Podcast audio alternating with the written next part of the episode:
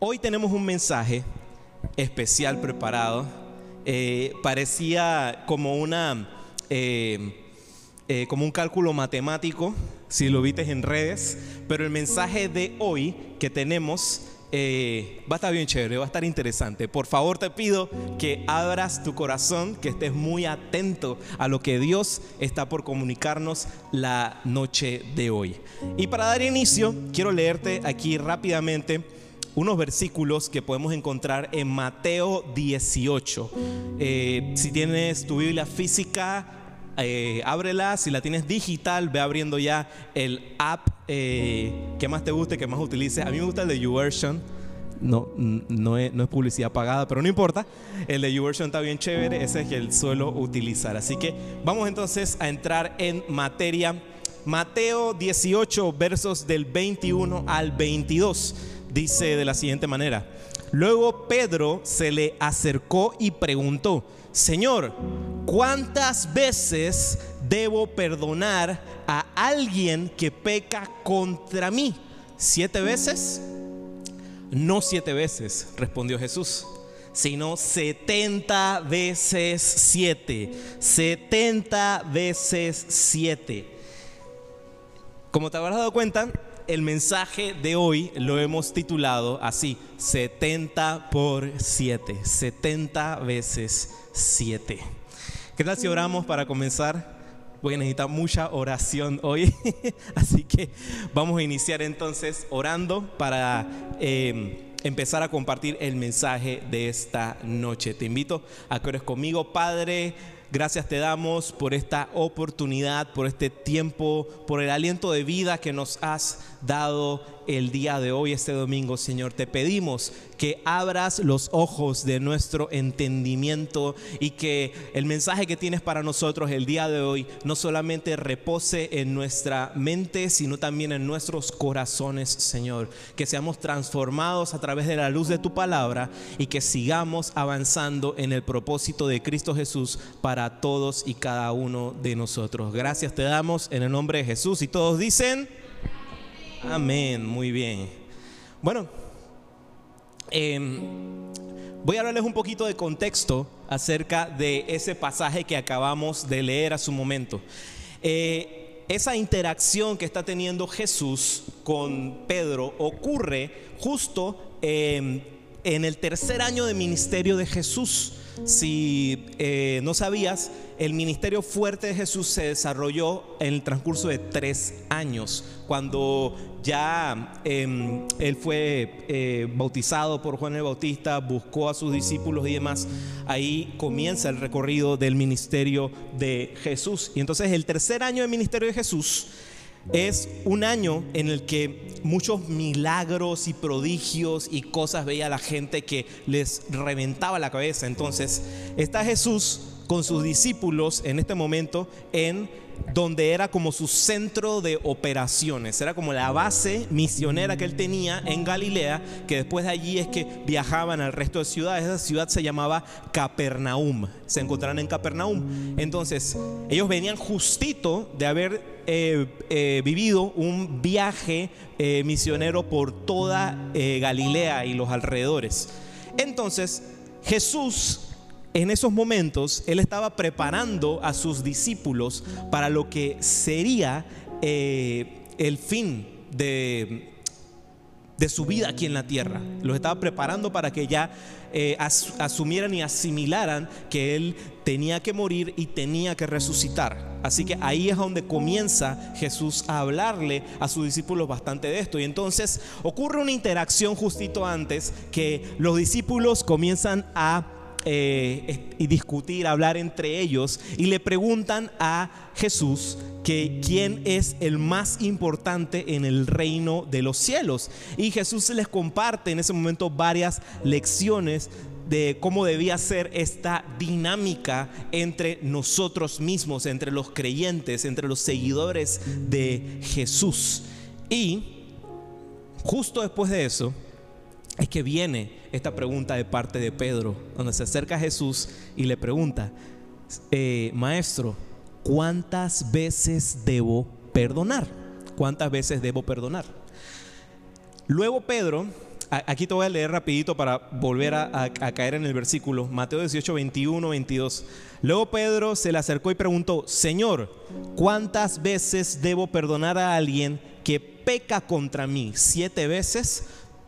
Quiero llevar un poquito de contexto a ese pedazo. Recordemos que había ciertas leyes y normas de eh, la sociedad judía en ese entonces que establecía este, estos, estos lineamientos. Y entonces es, por eso que él le pregunta a Jesús, ¿cuántas veces debo perdonar? Y Jesús le dice, eh, le respondió, no siete veces, respondió Jesús, sino setenta veces siete. Y seguido de eso, seguido de esa respuesta que le da Jesús, entonces comienza a enseñar a través de una parábola. Esta parábola es la que conocemos como la parábola del deudor que no perdona. La parábola del deudor que no perdona. Vamos a ir desarrollándola poco a poco y vamos a ir encontrando eh, ciertas llaves y ciertas cositas interesantes de esta parábola. Eh, comenzamos a leer entonces en Mateo 18, versos del 23 al 26. Vamos a estar leyendo esto. Dicen las escrituras. Por lo tanto, el reino del cielo se puede comparar a un rey que decidió poner al día las cuentas con los siervos que le habían pedido prestado dinero. En el proceso, le trajeron a uno de sus deudores que le debía millones de monedas de plata. Quédate con eso. Uno de esos deudores le debía millones de monedas de plata. No podía pagar, así que su amo ordenó que lo vendieran junto con su esposa, sus hijos y todo lo que poseía para pagar la deuda. El hombre cayó de rodillas ante su amo y le suplicó, por favor, tenme paciencia y te lo pago todo. Vamos a analizarlo un poquito. Voy a parar ahí un momento para que analicemos lo siguiente.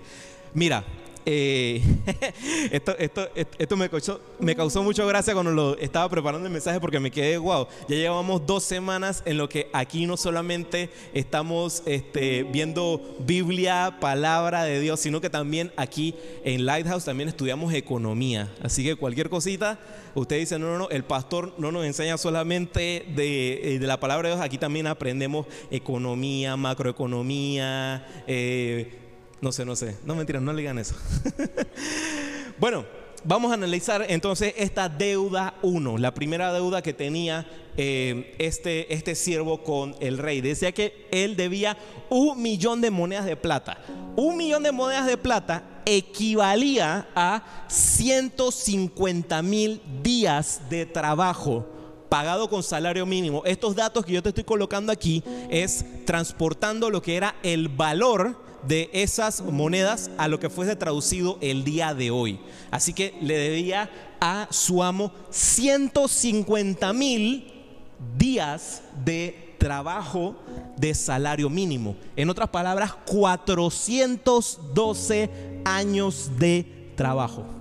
412 años de trabajo. Y aquí es donde viene, eh, no, lo, no, lo, pongas todavía, espérate. Echa para atrás, ah, caramba.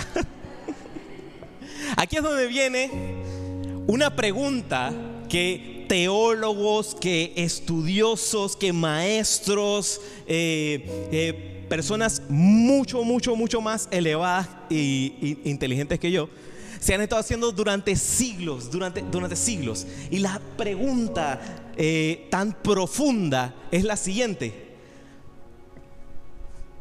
¿Cómo alguien puede endeudarse tanto?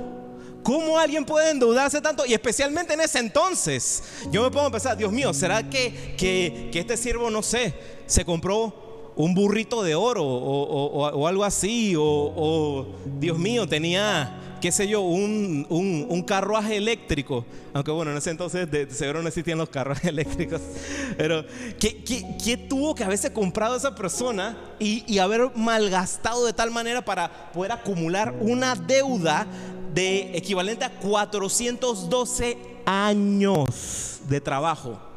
412 años de trabajo. Tuvo que haber sido una persona, Dios mío, a lo mejor así como que muy ostentosa. No sé si, si, se, compraba este, sus, qué sé yo, sus, sus sandalias Yeezys.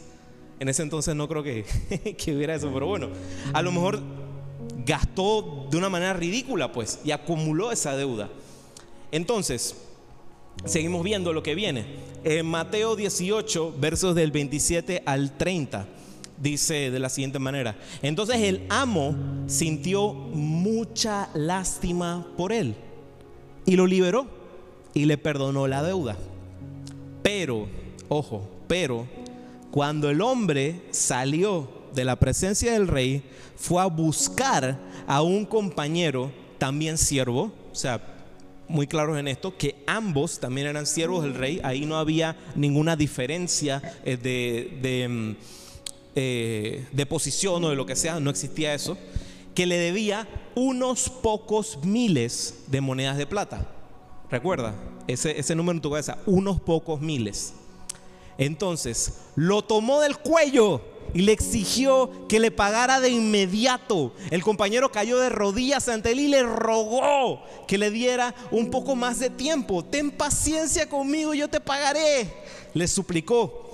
Pero el acreedor no estaba dispuesto a esperar. Hizo arrestar al hombre y lo puso en prisión hasta que pagara toda la deuda. Wow.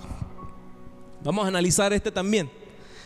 La deuda número dos. La deuda número dos es, vamos a redondearle y digamos que fueron mil monedas de plata. Porque eh, decía que, aquí decía algunos eh, pocos miles de monedas de plata, o sea que era un poco menos de mil. Entonces, mil monedas de plata equivalían a 100 días de trabajo. 100 días de trabajo de salario mínimo, que era tres meses y medio de salario mínimo. Ojo, comparemos, el otro debía 412 años, años. Y este debía tres meses y medio. Qué locura. Qué locura. Ahí, ahí, ahí, no sé tú, no sé tú, pero lo primero que brota en mi corazón cuando estoy viendo una situación como esa, eh, a lo mejor no te pasa a ti, a lo mejor tú eres más santo que yo, pero a mí sí me dio como una rabia, un enojo. Yo dije que este tipo es un desgraciado. ¿Cómo? Y el otro nada más le estaba debiendo tres meses y medio y lo agarró por el cuello, lo metió en la cárcel, dije, hasta que, hasta que me pagues. Lo que dicho sea pasó está como raro, ¿para qué lo va a meter en la, en la cárcel? ¿Cómo le va a pagar? Bueno, bueno, bueno, bueno. Si fuese en Panamá hay sus formas, ¿no? Ey, aquí un cuento muy rápido. Yo tenía, yo tenía una temporada, yo tenía una temporada en la que sin mentirle, todas las semanas recibía de esas llamaditas que te dicen de que son de, de, de la telefonía de Tigo, que no sé qué, de que si le metes una tarjeta, que no sé qué cosa. Oye, oye, oye, la cosa está de que, de que en, una, en una de esas vueltas, ya yo me las sabía todas esas. Y yo agarré al, muchacho que me llamaba y le dije, ah, no, sí, mira, mira, antes que, antes que continuemos, quiero invitarte a que hagamos una oración juntos. ¡Pap! Me cerró el teléfono una vez. Ahí sí no le gustó, ahí después ahí no me volvió a llamar. Pero bueno, mira, son, son, esas cosas extrañas, esas incongruencias que me vienen a la cabeza cuando veo una situación como esa. O sea, el primer tipo ruega que le den un poquito más de tiempo, le ruega al rey, dame un poquito más de tiempo para pagarte la deuda. Amigo, de 412 años de trabajo, no va a ser un poquito de tiempo. ¿Cómo vas a pagar 412 años? Años con un poquito de tiempo. O sea, no tiene sentido. Y el segundo, el segundo de, estos tipos deberá ponerle un nombre al primero y al segundo. Eh, a ver, el primero se llama... Eh, ¿Cómo? El primero se llama. Es que no quiero decir un nombre y después digan que haya la peste, el pastor la tiene conmigo, como me va a poniendo aquí, que como el primer deudor. Bueno, no importa, digamos el primer tipo y el segundo tipo. Ya, listo. Listo, no quiero a nadie ofendido. Especialmente por el tema que estamos hablando hoy. Ok. el segundo tipo debía unos pocos de miles. eh, que de seguro, o sea, si estás debiendo tres meses y medio, de seguro eh, te planificabas, qué sé yo, eh, ya no ibas tanto al, al, al McDonald's de Capernaum, no, no creo que había McDonald's allá. Pero, o sea, te planificabas, pues te planificabas y a lo mejor tres meses y medio lo llegabas a solventar. O sea, en realidad sí era más realista decir, dame un poquito de tiempo, sí, te lo, sí, sí lo llego a pagar, pero ocurre esa incongruencia que les digo, de que el tipo viene y dice, no, no, no, no, no, estoy harto, te vas para la cárcel. A ver cómo me pagas ahí dentro de la cárcel. Ahí sí estaba difícil, porque ahí sí no, no, no tenían esa, la modalidad del, del de, de la llamada, de la recarga, esa cosa. Uy, ahí sí estaba más complicadito. Pero bueno, sigamos viendo la historia. Vemos en Mateo 18, versos del 31 al 35, lo siguiente.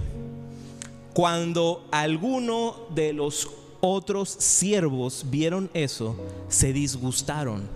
O sea, las personas que rodeaban esta situación estaban presenciando la injusticia que estaba sucediendo, se disgustaron mucho y fueron ante el rey y le contaron todo lo que había sucedido.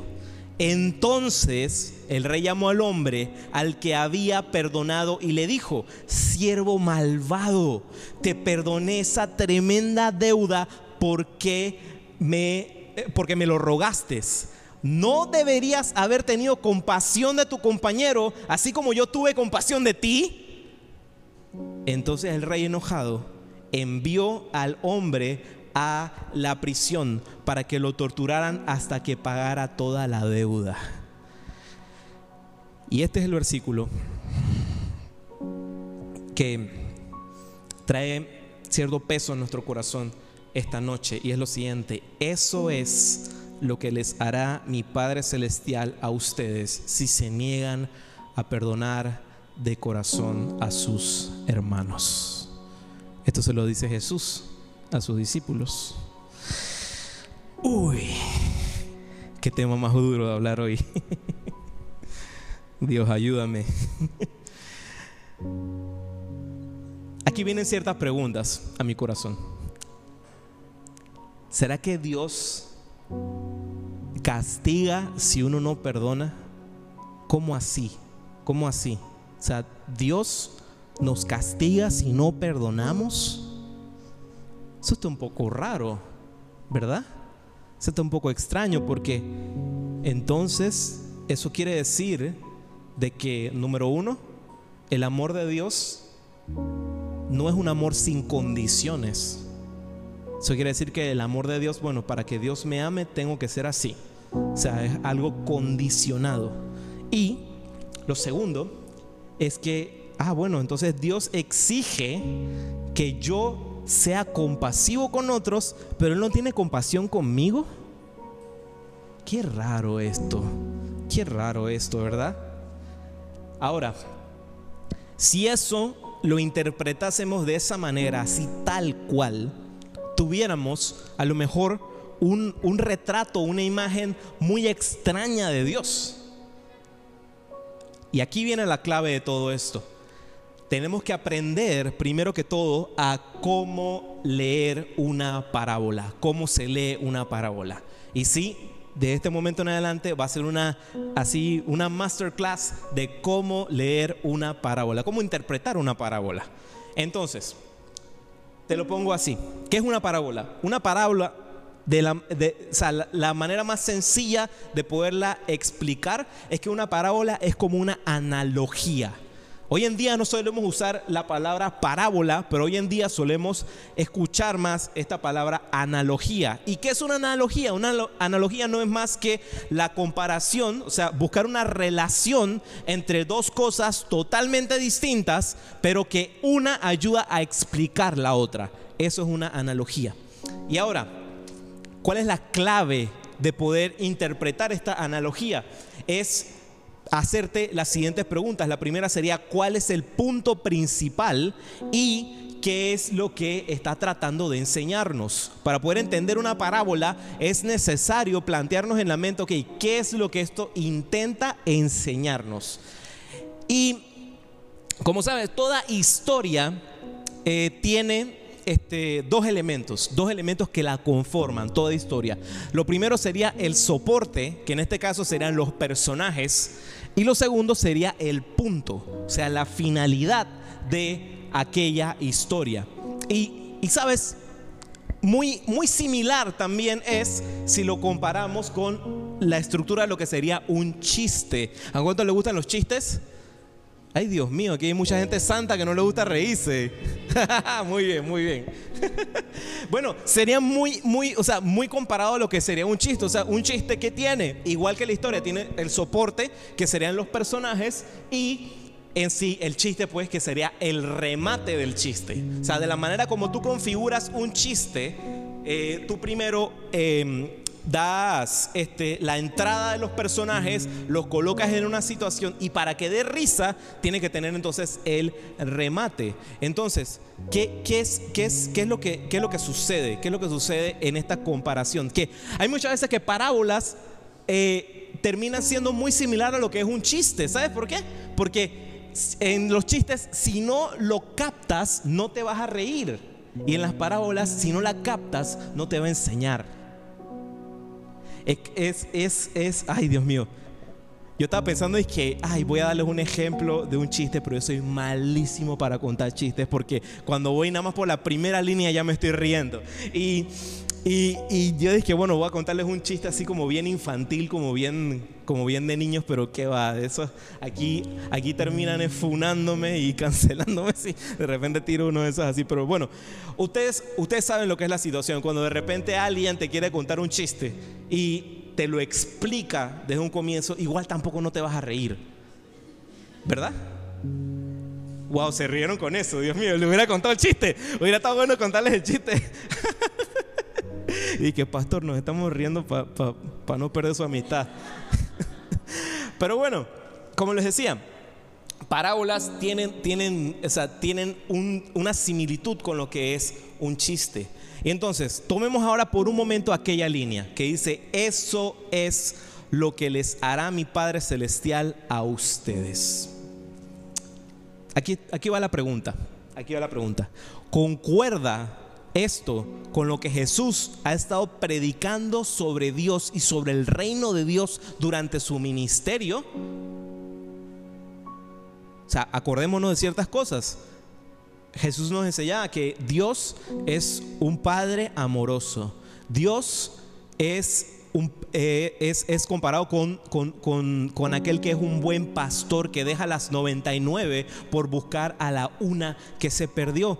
Es también comparado como la ama de casa que levanta y que mueve todos los muebles en la casa para buscar aquella moneda perdida y cuando la encuentra celebra con sus vecinos que la encontró. Y también es comparado como aquel padre que su hijo, después de, haber eh, de haberse ido de casa y haber malgastado toda su herencia, regresa y el padre en vez de recibirlo con preguntas, con regaños, decirle dónde rayos tú estabas, qué hiciste con tu vida, simplemente lo recibe con un abrazo y le da su bienvenida de vuelta a casa. Esas parábolas que te acabo de mencionar son las que son llamadas las parábolas de la misericordia. O sea, Jesús durante su ministerio le enseñó a sus discípulos que Dios Padre es un Padre misericordioso. En otras palabras, no suena para nada como un papá hipócrita, injusto, que le vale con, con, tu futuro, con tu vida. No, no suena para nada como eso. Entonces podemos analizar lo siguiente. Esta parábola, el soporte de esta parábola sería en tal caso el rey, el rey y su punto, lo que nos quiere enseñar esta parábola es que no seamos como el primer tipo de la historia, que no seamos como él. Ojo, Jesús sabe con quienes estaba hablando él en ese entonces. Él estaba hablando con personas que estaban acostumbradas, acostumbradas a autoridades crueles. Estamos hablando del pueblo de Israel que estaba súper acostumbrado a haber pasado em, este, por ejemplo, el, yugo de Nabucodonosor, o sea, de, de, todas estas naciones de Babilonia, de Egipto y todo esto. O sea, puros em, mandatarios que eran crueles, que eran malévolos, o sea, eran personas que, estaban, eh, que ya habían pasado por esas situaciones. Entonces, em, incluso, incluso había una parábola que Jesús llega a, utilizar en algún momento para explicar esto, que es la parábola del juez y la viuda, que vemos, por ejemplo, un juez al cual llega donde él una viuda que iba día tras día, tras día, tras día, pidiéndole que le hiciesen justicia a ella por el mal que ella estaba sufriendo, que estaba viviendo, y día tras día volvía donde el juez, volvía donde el juez, volvía donde el juez, hasta que llega un punto donde el juez se cansa, se aburre y dice, hey, ¿sabes qué? Te voy a hacer justicia no porque quiero, sino porque ya me tienes aburrido. Y lo que nos enseña Jesús con eso es que si un juez injusto, malévolo, eh, sin corazón, es capaz de hacer justicia, cuánto más Dios, cuánto más nuestro Padre que está en los cielos, que nos ama con amor profundo y real. Entonces, Aquí es donde viene la clave para entender esto, para entender lo que es en sí el perdón y más que nada la falta de perdón, la falta del perdón. Mira, cuando Dios trae justicia, cuando Dios trae justicia, lo hace de manera orgánica, no de manera legal. Voy a explicártelo. Cuando Dios trae justicia lo hace de manera orgánica, no de manera legal. Aquí está el análisis, la comparación. ¿Cuál sería la manera legal? Digamos de que fulanito em, se roba un carro. Esto escaló rápido. Fulanito se roba un carro y ¿qué, sucede? O sea, lo, lo encuentra la policía y ¡pam! Lo meten en, la cárcel, 20 años de cárcel, no, sé cuántos son, 20 años de cárcel. Entonces, ¿eso qué sería? Eso sería justicia legal, o sea, a través de un sistema de, eh, de, leyes y de normas está dictaminado que un juez que a pesar de que no tiene relación contigo, que no te conoce de manera personal, él puede bien dictar un, eh, una sentencia en base a la falta que has cometido. Entonces es una justicia legal. Sin embargo, lo que sería una justicia orgánica sería lo siguiente. Digamos que fulanito bebe una botella de seco a diario por 40 años de su vida. ¿Qué le va a pasar? Cirrosis. Eso es justicia orgánica.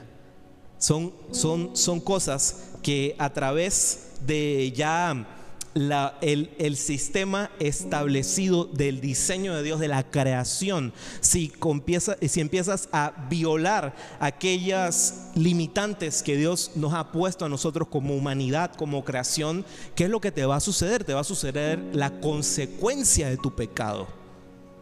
Entonces, pecado por naturaleza es autodestructivo. El pecado por naturaleza es autodestructivo. Y aquí tenemos que tener presente lo siguiente, que el juicio de Dios en esta parábola que acabamos de ver, no es que, no es que, no es que Dios te castiga y te maltrata y te eh, mete eh, en, una, en una cárcel por tu falta de perdón, no, sino que Dios te entrega a la consecuencia de la falta de perdón. ¿Por qué? Dios no nos echa a la cárcel, pero sí nos ve con dolor mientras nos encerramos solos tras las rejas. Lo repito nuevamente, Dios no nos echa a la cárcel, agregaría ahí del resentimiento, pero sí nos ve con dolor mientras nos encerramos solos tras las rejas. Porque sí, la falta de perdón tiene muchas consecuencias. Y voy a empezar a nada más decirte unas aquí rapidito.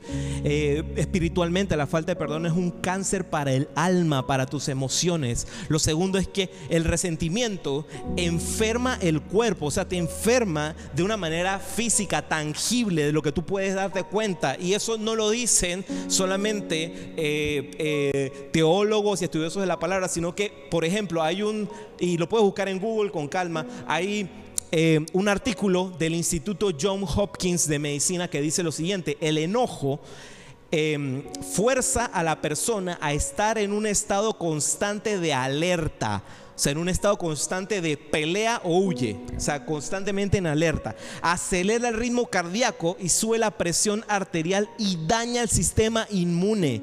La falta de perdón nos puede enfermar de manera física en nuestro cuerpo.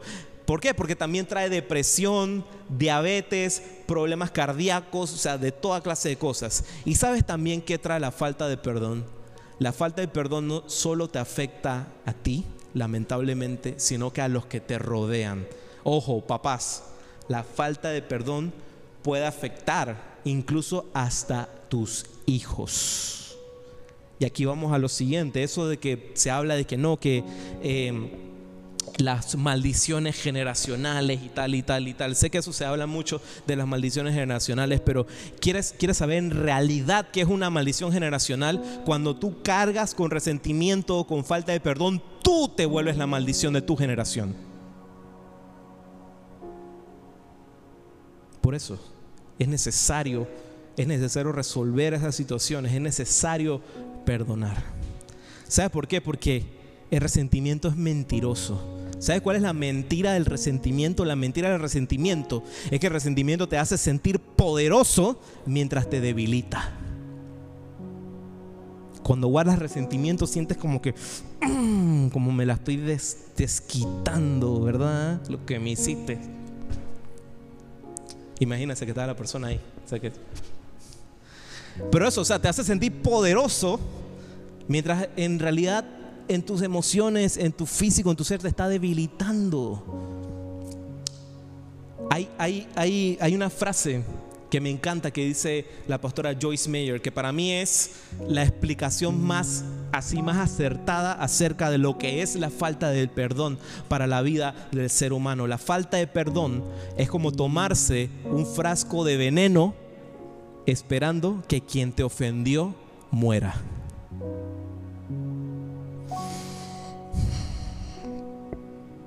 Mira, perdón no es para liberar a quien te ofendió, es para liberarte a ti de cargar con la ofensa. Cuando perdonas, te liberas de la cárcel del resentimiento. Eh, yo quería traérselos, pero no, no, no pude. También hay otro estudio que recuerdo que una vez leí que eh, hay eh, habían entrevistado a X cantidad de presos de guerra y habían llegado a una conclusión de que cuando una persona está tanto tiempo tras las rejas y en una situación de desesperación y de amargura total, ¿qué es lo que sucede? Que a pesar de que ellos puedan salir de las rejas, todavía están en las rejas aquí. Sea, es como si yo tuviese la, la puerta de la celda abierta de par en par, pero todavía no realizo que puedo salir de allí. Cuando no perdonas, no es la condena de Dios, sino las consecuencias de la amargura lo que te termina dañando, lo que termina afectando tu corazón. Porque al final de todo esto, cuando no perdonas, eres tú solito quien te está metiendo en la cárcel. Y lo peor de todo, le cierras la puerta y te tragas la llave. Ahora, ¿a qué vamos con todo esto? Y es, y es como lo que, lo que en sí hoy Dios quiere comunicarnos este, este mensaje, la clave de este mensaje. Si de todo lo que estuvimos hablando hay algo que debe quedar en tu espíritu es lo siguiente. ¿Cómo perdonamos? Sí, porque ya, o sea, espero, espero yo, en el nombre de Jesús, que hasta este punto ya estemos bastante claros que no nos conviene guardar resentimiento, no nos conviene estar eh, en una condición de falta de perdón, no te conviene. Entonces, ¿cómo lo hacemos? ¿Cómo perdonamos? Primero que todo, déjame una pequeña mala noticia. Ay, otra más, pastor. Sí, otra pequeña mala noticia. Palabras no bastan. Palabras no bastan para perdonar. Palabras no bastan para perdonar. Ay, pero yo lo perdono, la perdono. Yo se lo dije, yo lo llamé. Yo le mandé un WhatsApp y le dice, oye, perdóname por lo de ayer. Yo le di like a su última foto, así que tiene que saber que lo perdoné. palabras no bastan. Para perdonar, palabras no bastan. ¿Sabes por qué? Y aquí viene la clave. Nuestro poder para perdonar está en nuestra identidad. En nuestra identidad. En quién soy en Cristo Jesús. Ahí es donde radica nuestro poder para poder entonces perdonar. ¿Sabes? Todos nacemos con un valor. Todos nacemos con un valor. Yo creo, yo creo firmemente que cuando una persona llega a este mundo y, es, y es mi misión de vida, de que todos tengan total y completamente claro que son valiosos, que valen cada gota de sangre derramada en la cruz del Calvario, son valiosos, valiosos. Tú eres valiosa, tú eres valioso, son valiosos. Pero ocurren situaciones, ocurren situaciones en nuestra vida que pueden que robarnos ese valor, hacernos creer que no valemos lo que valemos o que empezamos a perder valor. ¿Cómo qué? Alguien te traiciona, alguien te pega una mentira, alguien te lastima, empiezan a hablar mal de ti, alguien te abandona. Todo eso comienza ¿qué? a restarte valor. Comienzas a, a restarte valor y, y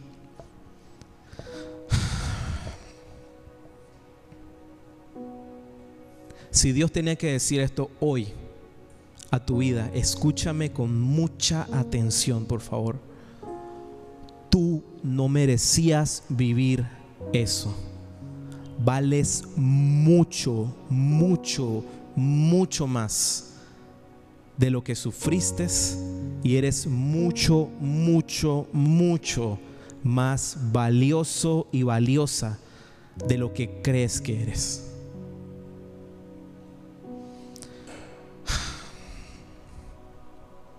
Porque sí, cuando suceden esas cosas, uno se menosprecia, menosprecia, si pudiéramos analizar un poquito esa palabra menosprecio, o sea que me doy menos precio, me doy menos valor, o sea, disminuyo mi cantidad de valor. Y como se te fue robada ese, esa cantidad de valor, que es lo primero que quieres, ay, que, que, que, se te pague, que se te restituya, de que aquella persona que te lo robó sea la que te lo entregue, la que te lo dé de vuelta, la que te lo dé de vuelta, la que pague por lo que pasaste, por lo que viste. Entonces esperamos que aquella persona que literal te robó tu valor, confrontarla y que te lo entregue de vuelta y que tú sientas, ah, lo que perdí me lo devolvieron. ¿Y sabes qué? Terminamos haciendo lo mismo que hizo el primer tipo de la parábola, que lo metemos en la cárcel de resentimiento a esa persona esperando ilógicamente, ilógicamente que desde ahí metido en la cárcel nos vaya a pagar lo que nos quitó. Eso no es buscar justicia. Eso no es buscar justicia. ¿Sabes lo que es eso? Eso es buscar venganza. Y eso no es lo que Dios quiere para ti. Porque queremos que la persona pague desde dónde? Desde la cárcel de nuestro resentimiento y nos devuelva aquel valor. ¿Cómo perdonamos? ¿Cómo perdonamos? Dice Lucas 12, versos del 6 al 7, lo siguiente. ¿Cuánto cuestan cinco gorriones, dos monedas de cobre? Sin embargo, Dios no se olvida de ninguno de ellos. Y en cuanto a ustedes, cada cabello de su cabeza está contado. Así que no tengan miedo, para Dios ustedes son más valiosos que toda una bandada de gorriones. Eres muy valioso para Dios. Eres muy valiosa para Dios. Ahora, ¿cómo perdonamos? ¿Cómo perdonamos? Y aquí es donde está la clave. Y nuevamente te digo, si hay algo que quiero que lleves en tu corazón esta noche y, y que Dios transforme nuestro entendimiento es con lo siguiente. ¿Cómo perdonamos? Regresando a la fuente de nuestro valor. Regresando a Dios, quien nos da nuestro valor. ¿Sabes por qué? Quien te robó, quien te robó tu valor no te lo va a poder pagar. No te lo va a poder pagar. Ya suelta eso, deja de estar buscando esa restitución por ese lado porque esa persona no es la que te da valor. Esa situación no es la que te da valor. Incluso, incluso, hay veces que que lo más difícil de perdonar en algunas situaciones es a nosotros mismos. Porque sí puede ser que de repente no es que nadie te haya ofendido, sino que de repente eres tú quien ha tomado algún resentimiento contra ti mismo. Y sabes, vuelvo y repito, nadie te va a otorgar ese valor nuevamente, ni siquiera tú mismo. Debemos volver a la fuente, porque solo cuando volvemos a la fuente es que somos saciados es que somos 100% saciados por Dios. Yo no sé tú, pero ya yo me hubiera emocionado, hubiese dado un aplauso, hubiese bendecido el nombre del Señor porque, wow. Mira lo que dice Juan 4, versos del 13 al 14. Pero todos los que beban del agua que yo doy no tendrán sed jamás esa agua se convierte en un manantial que brota con frescura dentro de ellos y les da vida eterna. Jesús contestó, cualquiera que beba de este agua pronto volverá a tener sed, pero no del agua que viene del corazón del Padre, que viene de la fuente, que viene de Dios. ¿Cuántas veces debo perdonar? ¿Cuántas veces debo perdonar? Jesús le responde a Pedro 70 veces 7, 70 por 7. Pero lo que Jesús, tras la respuesta de Pedro y tras la parábola, lo que nos quiere comunicar esta tarde es que cuántas veces debes perdonar, cuántas veces tengas que ir a la fuente, cuántas veces que tengas que ir a la fuente. Dios no solo perdona tu deuda, sino la que te deben los demás. Ven a la fuente, ven a la fuente. Mira, si hoy necesitas, si hoy necesitas y, tienes ese peso en tu corazón, eh, hoy necesitas perdonar a alguien. Y como te decía hace un momento, incluso si necesitas perdonarte a ti mismo, a ti mismo ve a la fuente correcta. Porque quien bebe de esas aguas no tendrá sed jamás.